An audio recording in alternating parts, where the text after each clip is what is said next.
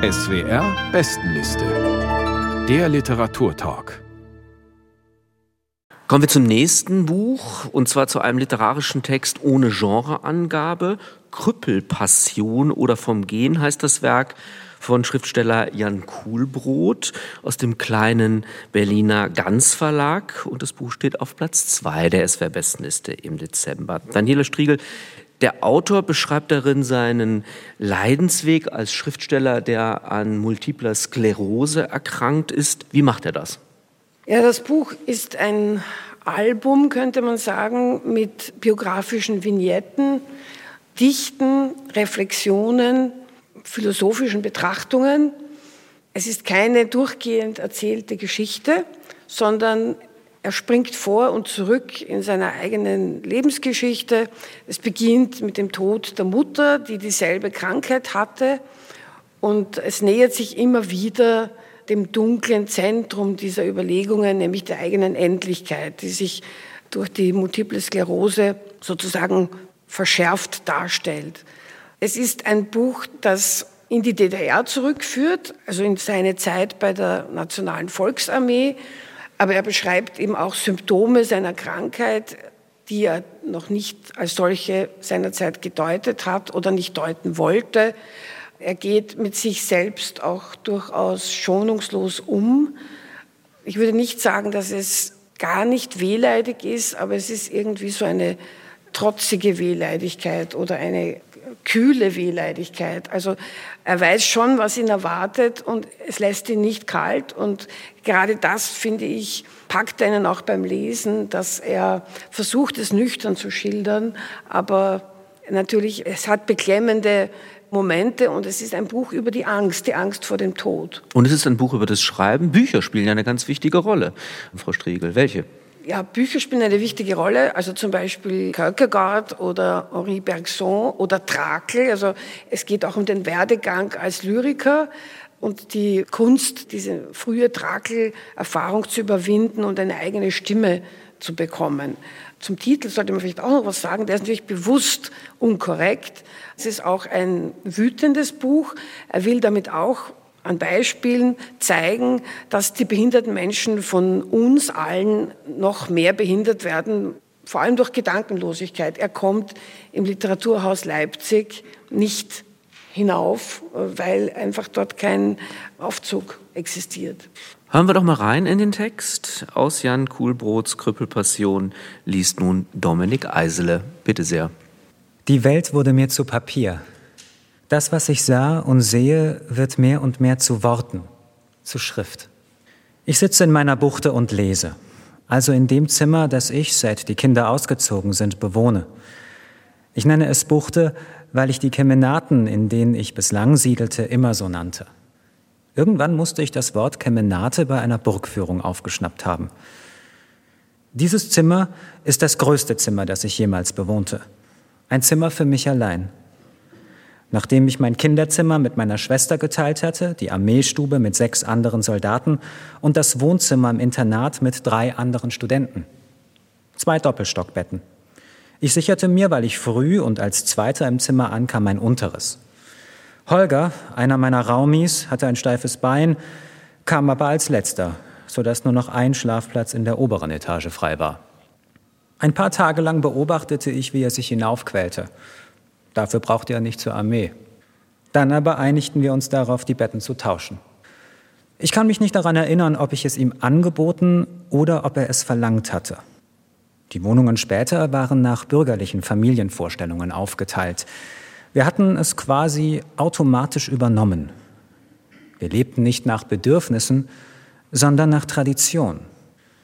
Erst die Krankheit, die nächtlichen Spasmen, die zuckenden Beine, die nicht nur mich aus dem Schlaf rissen, und das damit einhergehende Pflegebett zwangen uns die Tradition aufzugeben. Das Zimmer, das ich jetzt bewohne, ist eines der ehemaligen Kinderzimmer. Hier hatte ich mit meinen Töchtern auf dem Boden herumgetobt, auf Knien, denn ich stand schon unsicher. Ich brauchte ständig neue Jeans, weil die Knie durchgerubbelt waren. An die Löcher kann ich mich erinnern, wie der Stoff erst dünner wurde, durchscheinend und dann verschwand. Ich werde nicht dünner, aber ich verschwinde trotzdem. Sicher speist sich das Leben um mich herum jetzt immer mehr aus Erinnerungen und Lektüren. Auch wenn ich beim offenen Fenster lese. Wenn ich aufblicke, sehe ich zwar einige Bäume, die außer im Winter das Haus gegenüber verdecken, aber der Blick ersetzt mir doch nicht den Gang in die Welt oder was das da ist, was wir Welt zu nennen gewohnt sind. Bis vor kurzem noch meinte ich, die Bücherstapel abarbeiten zu können, die sich um mich herum türmten wie die Akten einer Geheimdienstzentrale. Seit ich schlecht gehe, versuche ich mein Einkommen und die schmale Invalidenrente durch Rezensionen aufzuverbessern. Ich würde sie sichten, die Bücher, und einordnen können, dachte ich. Rezensieren oder abschreiben, eine Welt rekonstruieren, die ich Stück für Stück verlassen hatte, die mich nach und nach verlässt. Mit der Zeit aber wurden die Bücher mir Wand. Wand vor der Wand. Ununterscheidbare Elemente. Mauerwerk. Sie verschmolzen zu einem Objekt, das weiteres Dämmmaterial unnötig werden ließ. Vielleicht hilft es ja in Krieg und Klimawandel. Dominik Eisele las aus Krüppelpassion von Jan Kuhlbrot. Das Buch steht auf Platz 2 der SWR-Bestenliste im Dezember. Vielen Dank.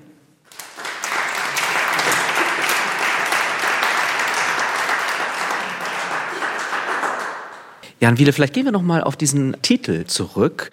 Krüppelpassion auf der einen Seite, vom Gehen auf der anderen Seite. In welchem, sagen wir mal, literarischen Spannungsverhältnis stehen diese beiden Perspektiven auf die Krankheit? So widersinnig das jetzt scheinen mag, weil das Buch kann einen ja gar nicht kalt lassen. Selbst die jetzt gehörte Passage, ich finde das so erschütternd zu hören. Trotzdem verstehe ich Passion im Sinne des eben vorhergesagten eher wie eine Lesepassion zum Beispiel, also nicht eine Leidenspassion hier noch. Also da kämpft jemand, der sich eigentlich noch festhalten will an diesem literarischen Leben. Und dann kommt eben dieses Ordnen wollen des Daseins, was man teilweise fast gar nicht aushalten kann beim Lesen. Also ich bin auch deswegen so, weil ich, der Autor sagte mir vorher nicht viel und es ist ein kleiner Verlag und dann plötzlich wird man so umgehauen von einem Buch, was so viel auch literarisch noch mitbringt. Und dann kommt diese NVA-Erinnerung noch dazu und eine ganze Lesegeschichte. Ich muss auch einmal hier sagen, ich glaube, ich habe noch keine Sendung hier gehört und es gibt ja keine ordnende Hand, die dafür sorgt, dass diese vier Bücher hier landen. Es ist eigentlich ein Wahlzufall, aber es gibt so viele Resonanzen zwischen diesen Büchern, wie glaube ich fast noch nie. Mindestens drei von den vieren sind eigentlich Trauerbücher. Da geht es darum, das Leben noch einmal zu ordnen, aber es sind überwältigende Lektüren und dieses in erster Linie, würde ich sagen. Jan Kuhlbrot ist Lyriker, er ist aber auch Romanautor. Aber was er besonders gut kann, ist die kurze Form. Er hat auch mal ein Band veröffentlicht über die kleine Form. Und ich glaube, er profitiert davon jetzt in diesem Buch. Die Frage ist, wie spielen diese kleinen, Frau Striegel hat es Vignetten genannt, wie spielen die zusammen, wie greifen die ineinander, Frau Suchitravala?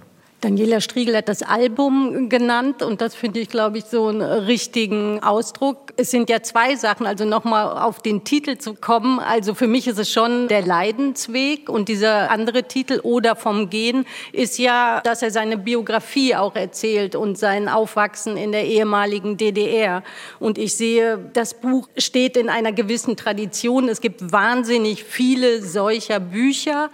Zum Beispiel, ich nenne jetzt Nummer drei wahllos, wie Herrndorf, Arbeit und Struktur oder Harold Broadkey, die Geschichte meines Todes oder Christoph Schlingensief, so schön wie hier kann es im Himmel gar nicht sein. Alles Bücher von Sterbenskranken oder Todgeweihten.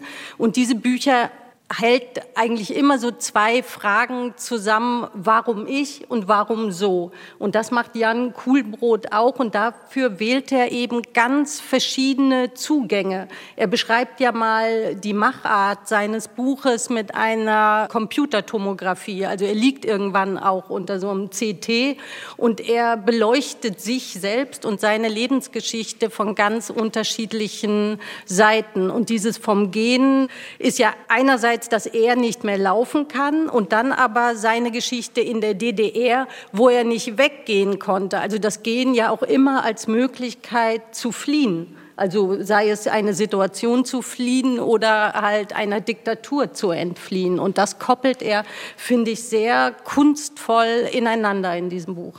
Wenn man bedenkt, dass es um einen Autor geht, der eben beschreibt, wie er von Woche zu Woche, von Monat zu Monat weniger sich bewegen kann, irgendwann überhaupt nicht mehr gehen kann. Es ist ja erstaunlich, wie beweglich, hätte ich jetzt beinahe gesagt, diese Prosa selbst ist. Für mich ist die entscheidende Frage, Frau Striegel, auf welche Weise er es schafft, dass die Krankheit trotzdem nicht literarisch die Oberhand behält.